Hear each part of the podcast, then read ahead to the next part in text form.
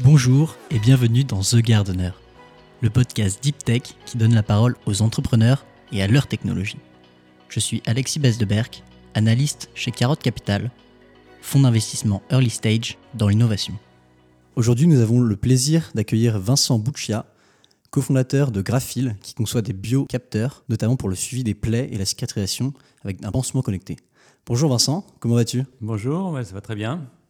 Est-ce que pour commencer, tu peux nous parler de ton parcours? Oui, tout à fait. Donc, euh, originellement, je suis physicien, physicien donc euh, au CNRS. J'ai commencé par faire une thèse euh, en électronique quantique au CEA Saclay il y a 25 ans. Et je me suis intéressé à l'issue de ma thèse sur les matériaux quantiques et notamment les nanotubes de carbone à l'époque, puis ensuite le graphène. Et euh, j'ai étudié le graphène de manière fondamentale, ce qui m'a amené à faire des synthèses de matériaux de plus en plus poussées et de qualité qui euh, ensuite euh, m'ont donné l'idée de faire sortir du labo ces matériaux pour d'autres usages. D'accord. Et donc je suis passé graduellement de la physique à la médecine et d'un chercheur fondamental en physique à un entrepreneur. D'accord. Justement, tu parlais du graphène. Est-ce que tu peux nous expliquer quelles sont les propriétés et les enjeux au niveau de la production du graphène? Donc le, graphène, euh, c'est plus une famille de matériaux qu'un matériau euh, unique dans la vraie vie, même si sur le papier, il n'y en a qu'un seul, puisque c'est un matériau très simple. C'est juste une monocouche atomiquement fine euh, de carbone pur.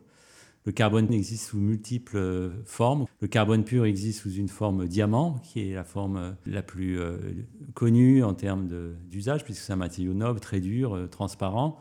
Mais il y a aussi le graphite, qui est très utilisé dans l'industrie. C'est un matériau qui est très rigide, qui est très stable euh, dans son plan, mais qui n'est mal couplé avec les plans d'à côté et qu'on peut du coup détacher et en faire du graphène. Donc le graphène, c'est une monocouche de graphite. Ok. En rentrant dans la technique, est-ce que tu peux nous expliquer comment vous produisez votre graphène?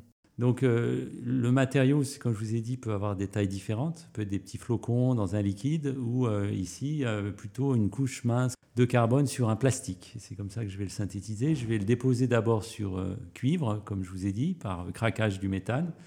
Puis ensuite, je vais évaporer du, plastique dessus avec, par phase gazeuse en formant un polymère biocompatible sur le carbone.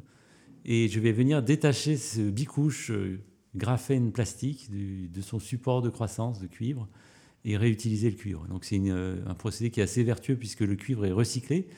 Et euh, on utilise seulement du carbone euh, issu du méthane qu'on vient séquestrer. Donc on, peut même dire qu'on fait, on séquestre du carbone sous une forme noble de, graphène. D'accord. Et du coup, tu nous as dit qu'il y avait plusieurs familles de graphène. Les propriétés du coup que vous êtes allé chercher, lesquelles sont-elles? Donc c'est un matériau qui a été très étudié depuis 20 ans, qui a donné lieu à un prix Nobel en 2010, il y a 12 ans qui est en fait euh, a de très nombreux usages. Euh, évidemment, lorsqu'il est une poudre euh, issue du graphite, on ne va pas l'utiliser de la même manière que dans mon cas où je vais l'utiliser comme un, outil électronique, de bioélectronique. C'est un matériau très bon conducteur d'électricité qui est assez particulier puisque c'est un des rares matériaux qu'on peut produire aujourd'hui qui est parfaitement bidimensionnel. Vous voyez, il n'a pas de volume. C'est un matériau atomiquement fin, donc les électrons sont forcément en surface. C'est vraiment une couche 2D du coup. C'est une couche 2D. Il y a d'autres matériaux 2D qui ont été euh, découverts depuis, mais c'est le premier et c'est surtout le plus stable. Et celui qu'on peut produire à l'échelle industrielle. Et vous avez un matériau qui est une molécule immense, hein, puisqu'il peut faire un mètre de long. On est capable de le produire sur des très très grandes échelles, euh, jusqu'à 100 mètres aujourd'hui. Et euh, donc c'est une molécule unique pour autant. Hein. Il aura une formule C, indice N ou N et quelques milliards, mais c'est techniquement une molécule. Et cette molécule, donc, c'est une molécule organique. Hein. Et le monde du vivant est un monde parfait pour s'interfacer avec le monde organique. Pour autant, c'est aussi du carbone quasi pur, donc il y a très peu d'hydrogène, un petit peu au niveau des défauts et des, bords. Et donc, c'est quasiment un élément C, donc inorganique, puisqu'il y a très peu d'hydrogène. Donc là, on rattrape aussi le monde de l'inorganique et le monde des métaux, euh, de l'électronique. Donc c'est un matériau qui fait l'interface parfaite entre le monde de l'électronique et il est biocompatible, il est souple, transparent.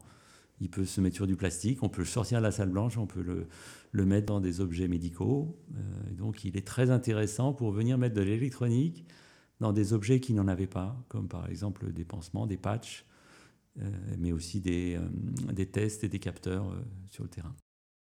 Comment vous êtes passé de ce matériau à l'idéation, la création d'un pansement connecté? Alors pour, bien comprendre, il faut remonter un petit peu. Donc on fait du matériau sur plastique biocompatible. Donc ça c'est le point de départ, on vient de là. Donc on était dans une approche qui est euh, techno-push, c'est-à-dire qu'on a une techno nouvelle qu'on sait produire à, bas coût et à haute qualité, qui est ce graphène monocouche très propre sur euh, euh, du plastique. Et maintenant, on s'est dit qu'est-ce qu'on peut faire avec ça d'intéressant, de nouveau, qui est utile. Hein. Il ne s'agit pas de faire un gadget. Alors pourquoi on est allé vers le pansement? En fait, on a regardé les propriétés qu'avait ce matériau. Il était donc biocompatible, ça on l'a vérifié à de nombreux usages. On a vu aussi qu'on était capable de récupérer une information biochimique, une information électrique, notamment pour les neurones, euh, on pouvait connaître l'activité neuronale simplement en mesurant euh, le signal issu du bord du graphène. Et on s'est dit, bah, qu'est-ce qu'il va pouvoir faire d'autre? Alors, il est transparent puisqu'il est très fin, euh, biocompatible, souple aussi parce qu'il est extrêmement fin. On peut le mettre sur un plastique et il va se coller au plastique, donc va être une sorte de vernis sur du plastique. Et il est capable de mesurer la présence d'ions en surface par un effet transistor, exactement comme du silicium. Vous avez un transistor à effet de champ, donc vous avez sa résistance électrique bord à bord qui va varier en fonction de la nature des ions en surface. Et ça, c'est très intéressant dans le cas de la cicatrisation parce que vous avez, euh, comme vous le savez peut-être, des périodes différentes dans la cicatrisation. Parfois, euh, votre plaie ne se ferme pas, elle reste euh, ouverte parce qu'en fait, une étape manque dans la cicatrisation de reconstruction cellulaire. Dans la cicatrisation, il y a des étapes très différentes. Au début, vous avez une phase inflammatoire euh, les euh, globules blancs arrivent pour lutter contre une infection potentielle. Vous avez des cellules mortes qui vont être nettoyées par euh, des, enzymes qui vont dégrader et faire le ménage. Et puis vous avez ensuite une phase de reconstruction cellulaire. Les tissus vont grandir pour remplacer le vide créé par la plaie. Donc tout ça peut prendre quelques semaines, mais chez certaines personnes, ça peut se bloquer, notamment chez les diabétiques ou les personnes âgées. Et vous avez des plaies qui peuvent rester ouvertes sur des années, des mois. Donc ces plaies-là sont appelées des plaies chroniques ce qu'on appelle la chronicité, quand une plaie dure plus de six semaines à guérir. Et euh, c'est en fait un fléau qui est assez peu connu parce que ça touche des personnes âgées, des personnes pas forcément bien insérées dans la société. Et donc on en parle peu. Ça coûte un milliard d'euros par an à la sécurité sociale en France, 30 milliards de dollars aux États-Unis, en raison de la pandémie du diabète et du vieillissement de la population essentiellement. Donc c'est vraiment un sujet qui mérite qu'on s'y intéresse. Et le fait de pouvoir mettre un capteur qui va mesurer la variation ionique, très simplement, et cette variation ionique va être un témoignage d'une plaie qui est stoppée ou qui s'infecte. Une plaie qui s'infecte, vous avez son pH qui varie de 6 à 8 très rapidement. Ça, on peut le détecter avec le graphène et on va pouvoir créer une alerte à travers le pansement, à travers un plâtre, à travers une compresse. Et l'infirmière va pouvoir vérifier, euh, sans ouvrir le pansement, si la plaie euh, guérit ou non. Ok. Et pour pouvoir transmettre les informations, comment ça se passe? Il y a une antenne euh, en effet, donc euh, on a un capteur, donc qui est euh, ce, bout de plastique qui est rendu de graphène et dont la résistance bord à bord va varier en fonction de la nature de la plaie. Et il faut mesurer en continu, sinon ça n'a pas vraiment d'intérêt. Et donc il y a toute une partie de, notre activité qui a été d'accompagner ce matériau, de le mettre en valeur en le couplant à une électronique de haut niveau. On met ça dans un pansement, donc c'est un objet consommable qui va avoir donc une durée de vie courte. Il ne s'agit pas de mettre une usine à gaz avec ou de l'électronique très coûteuse. Donc il faut aussi penser électronique minimaliste. Et quand on pense électronique minimaliste, eh bien on voit aujourd'hui qu'on a de l'électronique dans des objets du quotidien et qui c'est minimal, notamment dans euh, des cartes à puces. C'est une électronique qui est assez développée en France. Et donc, il y a un écosystème euh, déjà bien avancé pour euh, ce qu'on appelle l'électronique embarquée minimale, qu'on trouve par exemple dans des objets intelligents, des, des, patchs pour la logistique, notamment pour le suivi de la respect de la chaîne du froid que vous avez dans certains paquets pharmaceutiques, par exemple. Donc, tout ça, ça existe déjà. Et on a réutilisé ces technologies pour les mettre dans un patch dans lequel on va mesurer en continu l'évolution euh, de la résistance électrique de cet objet, la stocker et la communiquer en utilisant le NFC qui équipe tous les smartphones aujourd'hui. Et euh, le bon goût, c'est qu'en fait, on peut aussi alimenter électriquement avec ce protocole. Comme vous le savez, il n'y a pas de pile dans une carte de crédit parce que justement, il y a une zone d'alimentation aussi. Et donc, dans certains cas, euh, on peut aussi éviter de mettre une pile et donc d'avoir simplement le graphène, cette puce et une antenne, ce qui fait un objet minimal tout en plastique, avec un tout petit peu de métal, mais qui permet de faire pour quelques euros une électronique avancée. D'accord, c'est assez impressionnant. Au niveau des informations que vous arrivez à récupérer grâce à cette technologie, vous avez parlé du coup notamment du pH. C'est quoi les autres informations Alors le pH et la température sont les deux paramètres les plus simples qu'on peut mesurer en continu. D'accord. Il y en a plein d'autres parce qu'en fait, comme vous voyez, c'est un transistor qu'on invente là. Hein. donc c'est un objet dont la résistance électrique va dépendre de la charge en surface. On va venir mettre en surface une couche qui va réinterpréter le signal. Par exemple, si vous mettez euh, une couche qui va réagir de manière spécifique à tel ou tel ion, vous allez pouvoir transformer le capteur en un biocapteur qui va adresser euh, spécifiquement un taux. Ça peut être euh, du glucose, ça peut être une enzyme, ça peut être un, microbe. Et donc, à terme, on va pouvoir mesurer directement quel type de bactéries se développe dans la plaie, ce qui est très important parce qu'en fait, les plaies de ce type diabétique, notamment, sont susceptibles, parce qu'elles sont ouvertes très longtemps, à s'infecter. L'infection euh, progresse, atteint l'os, et euh, il y a un demi-million d'amputations chaque année dans le monde à cause de ces plaies du diabétique. Et euh, le fait de pouvoir suivre non seulement l'apparition d'une infection, de détecter en amont, mais aussi si malheureusement l'infection arrive, quel type d'infection c'est, c'est très utile. Donc typiquement, on va pouvoir à terme mesurer autre chose que le pH, mais euh, les divers euh, types de pathogènes présents. En coupant le graphène en petits bouts, chacun va être fonctionnalisé avec un élément sensible à tel ou tel analyte. Du coup, ça va permettre aussi de pouvoir faire des, on va dire, des pansements personnalisés en fonction de la typologie de, Alors, du patient personnalisé peut-être pas, mais même si on peut avoir différents types de pansements pour tel ou tel risque. Euh, par contre, ce qu'on va pouvoir faire aussi à terme, c'est en réponse à ce signal d'alerte, le pansement va pouvoir agir. C'est vraiment un pansement intelligent dans le sens où il va mesurer, alerter, ça on sait le faire aujourd'hui, mais aussi euh, relarguer une molécule donnée à un moment donné à une autre partie dans le même pansement à côté euh, du capteur. On va avoir un actuateur qui va pouvoir libérer une molécule donnée au bon moment. Sans pour autant avoir une usine à gaz, hein, parce que ça, ça peut être fait de manière très très simple avec juste une toute petite quantité. Si l'infection est détectée très précocement, parce qu'on va être au plus près, on va pouvoir, euh, quelques milligrammes d'une molécule peut suffire, et donc on peut intégrer tout ça dans un système vraiment euh, complexe, pour autant accessible et pas forcément très coûteux. D'accord. C'est assez dingue de voir euh, tout ce qu'on arrive aujourd'hui à faire, très complexe sur un objet qui reste aujourd'hui tout petit. justement, sur le développement de ce dispositif, où est-ce que vous en êtes aujourd'hui? Donc c'est un projet de longue haleine. Hein. Moi j'ai travaillé sur ces premières synthèses de graphène il y a plus de dix ans en 2011. Euh, j'ai ensuite euh, mis au point des technologies avec mon équipe de transfert de ce graphène sur polymère. C'était une dizaine d'années. On a déposé les premiers brevets au CNRS. Ensuite, on a eu l'idée de faire euh, des applications en médecine dans les années 2015. En 2019, on a créé la société après incubation donc, chez Linxium. Et, et, la société, donc à maintenant trois ans, on a fait des preuves de concept avancées, des essais chez l'animal, euh, des essais in vitro de culture de peau. Et maintenant, on va commencer les premiers essais cliniques chez l'homme. On va essayer de s'entourer d'un réseau de dermatologues, de diabétologues intéressés à nous suivre, intéressés à tester nos produits. Et euh, on espère pouvoir vendre et mettre sur le marché ce produit dans quelques années. D'accord. Il faut savoir aussi que vous avez utilisé cette technologie pour un deuxième cas d'application, qui sont des tests Covid, Test and Pass qui a notamment été primé au CES de Las Vegas en 2022. Comment est venu ce projet? Alors ce projet a une histoire intéressante parce que donc on avait créé, comme je vous ai dit, la société il y a trois ans. Euh, donc six mois après euh, la création de la société, au moment où on est en, levée de fonds, est arrivée la crise sanitaire. Donc on est tous rentrés à la maison et il a fallu euh, lever des fonds depuis son salon dans des conditions pas forcément évidentes, avec en plus les essais cliniques annulés. Donc euh, il a fallu se réinventer. Euh, et, en fait, on a vu qu'en prenant un peu plus loin le projet, on pouvait tout à fait répondre euh, à des problématiques actuelles à l'époque, qui étaient donc de générer des tests Covid numériques de manière rapide et surtout sécurisée.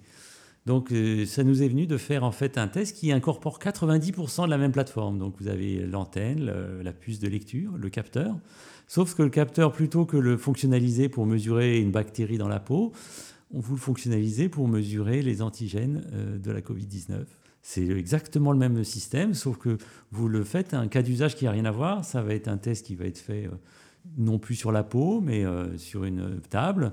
Et vous allez générer une preuve numérique de la présence ou non du, des antigènes de la Covid, beaucoup plus vite, en 3 minutes au lieu de 15, et surtout de manière sécurisée. C'est-à-dire que l'objet que vous générez, c'est un tag RFID encrypté qui est personnel, qui est à vous, que vous maîtrisez. Il n'est pas sur le réseau, donc il est respectueux des données personnelles de la RGPD en Europe. C'est aujourd'hui le seul test numérique euh, agréé euh, de ce type. Hein. Je vous précise que tous anti-Covid n'est pas respectueux de la RGPD. Ça a donné lieu à de débats assez vifs euh, à l'Assemblée nationale. Donc malheureusement, on voit que des tests sanitaires, on est en utiliser d'autres de plus en plus à cause de la mondialisation. On va avoir d'autres virus qui vont arriver, on le sait. Il y en a déjà eu avant, il y en aura après. donc il y aura besoin de tests sanitaires. Certes, on met de l'électronique, là encore, dans des objets qui n'en avaient pas, donc on a une responsabilité par rapport à ça. On met très très peu d'électronique, une seule puce. C'est pas une usine à gaz. En pharmacie, vous ouvrez un test de grossesse numérique, vous allez avoir 30 composants, une grosse pile, que vous jetez en 5 minutes après l'usage, hein, et souvent pas dans la bonne poubelle. Euh, là, vous avez un objet qui est parfois sur papier, on peut vous montrer, il est ou sur plastique très fin, il y a une puce, il n'y a pas de pile, et euh, il y a un test qui est minimal en termes d'impact écologique. Et pour autant, l'objet est un objet inviolable, sécurisé, biométrique. C'est votre test, c'est pas celui du voisin. Vous pouvez l'utiliser directement pour ouvrir une porte. Euh, tout type de porte a un pass RFID aujourd'hui, tout type de porte numérique, que ce soit un portique d'entrée dans une salle d'embarquement ou une porte d'accès d'un immeuble ou d'une EHPAD. Eh bien, vous pouvez l'utiliser très facilement en réutilisant l'infrastructure déjà existante, en le reprogrammant pour euh, euh, vérifier automatiquement ce type de test. D'accord. Euh, vous avez déjà du coup deux technologies. Quelles sont les prochaines étapes de développement de l'entreprise? Alors donc là, on a une équipe R&D, on est une dizaine de personnes, essentiellement des jeunes docteurs, euh, des ingénieurs, des très pluridisciplinaires puisqu'on fait de la synthèse de matériaux, de la biochimie, des tests cliniques, euh, de l'électronique, de la programmation de firmware, des applications smartphone et du cloud. Euh, donc, vous voyez que sur 10 personnes, il y a vraiment des gens qui doivent faire plusieurs métiers à la fois. C'est le cas. Donc, on a levé des fonds il y a deux ans, autour de 2 millions d'euros, essentiellement non dilutifs d'ailleurs, euh, grâce à l'aide qu'on peut avoir en France sur le Deep Tech aujourd'hui. C'est possible et c'est même relativement facile de pouvoir, avec une bonne idée, lever des fonds. Par contre, aujourd'hui, on est au pied du mur. On fait du hardware, on ne fait pas du SaaS, on ne fait pas du software. Et donc, il faut faire euh, une petite usine, il faut monter euh, en gamme, il faut euh, montrer que cette curiosité de laboratoire eh bien, peut être produite à plusieurs dizaines de milliers d'exemplaires par jour et avoir les mêmes propriétés. On sait que c'est possible, mais il faut le faire, il faut le prouver. Pour ça, il nous faut donc lever plus, et on est en train de le faire pour pouvoir passer à l'étape d'après, des tests cliniques réussis et d'une preuve de concept d'usine qui produit en masse ce produit. Je précise que c'est le graphène monocouche, comme on le fait, n'est dans aucun produit industriel aujourd'hui. Donc on serait les premiers à le faire sortir du labo, et qui plus est dans une application non pas industrie euh, lourde, mais dans le médical, qui est connu pour être le plus euh, exigeant en termes de contrôle qualité, de réglementaire, de pharmacovigilance. Donc euh, c'est un gros challenge. Pour revenir à présent un peu plus sur ton expérience entrepreneuriale, j'aimerais comprendre, lorsqu'on a passé une vingtaine d'années dans la recherche, comment est-ce qu'on passe à l'entrepreneuriat? Alors, il sort de sa zone de confort de manière évidente pour certaines choses. Hein. Il y a des points communs pour autant. La résilience. Euh, le métier de chercheur est un métier de résilience, c'est-à-dire que l'état fondamental d'une expérience, c'est euh, de ne pas marcher. C'est ce qui est anormal, c'est quand ça commence à marcher. Et, euh, donc cet aspect de, résilience vis-à-vis de l'adversité, c'est une très bonne école de la vie pour former à devenir entrepreneur, puisque c'est aussi ce qu'on rencontre au quotidien les difficultés de toutes sortes, la pluridisciplinarité aussi. Le, métier de chercheur, on fait beaucoup de choses, de plus en plus d'ailleurs. Malheureusement, on fait un aspect de levée de fonds hein, pour son équipe, de recherche de, financement, euh, d'écrire des projets, de présenter ce projet, de pitcher. Le fait de, présenter devant une audience ses résultats scientifiques, ben, c'est très proche.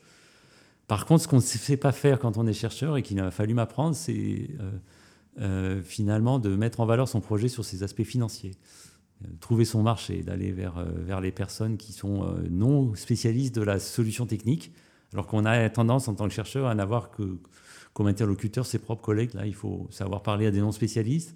Il faut savoir aussi présenter les atouts euh, économiques de la solution, de montrer non seulement l'aspect disruptif en termes de solutions techniques, mais aussi sa viabilité économique. Ce qui est effectivement une très grosses difficultés sur des aspects aussi innovants que sont ceux qui m'intéressent. Du coup, ça a été une décision compliquée à prendre Ça a été un déclic qui s'est passé? Euh, c'est plus compliqué que ça. D'abord, ça s'est pas fait en un jour. Comme je vous ai dit, on a le projet de faire ces startups depuis 10 ans. Et on l'a créé il y a trois ans, donc il y a eu sept ans de maturation quelque part, donc on a le temps de se former, de réfléchir. On n'a pas fait sur un coup de tête. Ça, c'est un des gros avantages du CNRS. On nous donne le temps. On nous donne le temps et ce temps-là peut être utilisé à bon escient pour justement faire maturer le projet, pour que quand il sorte, il soit déjà euh, bien mûr par certains aspects, qu'on ne perde pas trop de temps à chercher euh, les fonds notamment, et qu'on a déjà bien réfléchi à la partie marché, à la partie de mise en valeur économique. Euh, donc, euh, clairement, c'est quand même un changement de vie. Moi, j'étais effectivement chercheur fonctionnaire. En fin de milieu de carrière, j'étais déjà bien avancé. j'ai été reconnu, invité partout. Donc, j'avais pas besoin de ça pour survivre. Mais il y a l'excitation de faire quelque chose d'utile, de faire sortir sa techno du labo.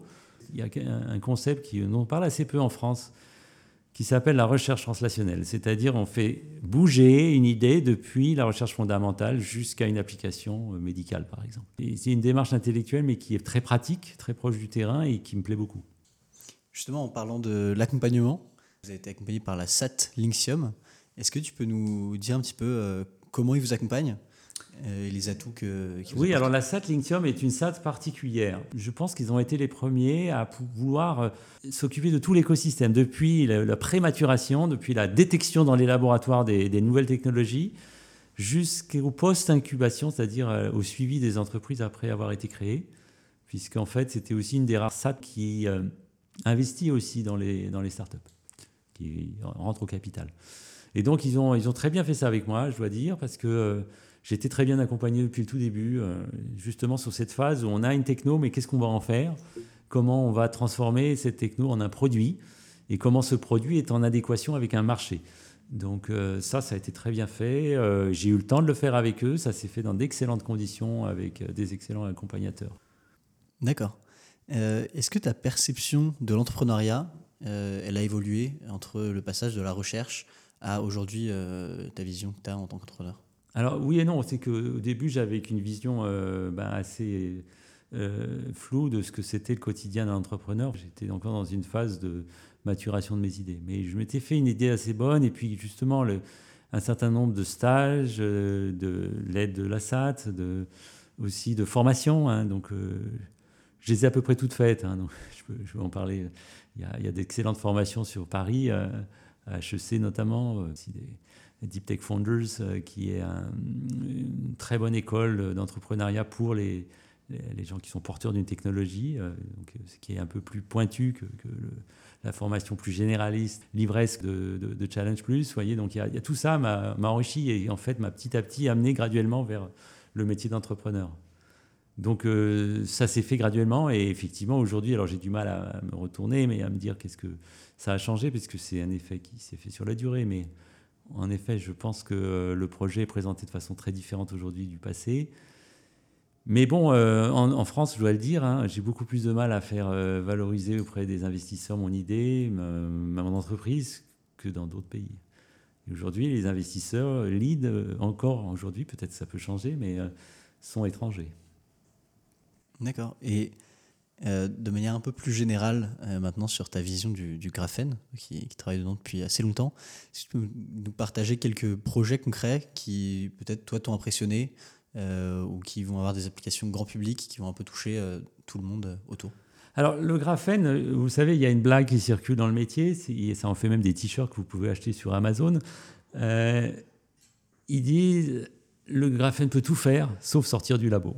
C'est un peu la blague qui circule parce qu'effectivement, le graphène, effectivement, est un matériau à multifacettes, on en a un petit peu parlé, mais il y en a plein d'autres. C'est un matériau très rigide, c'est un matériau qui a beaucoup d'applications potentielles euh, pour renforcer, euh, pour faire des matériaux composites. Il y a énormément de choses, on pourrait en parler euh, des heures.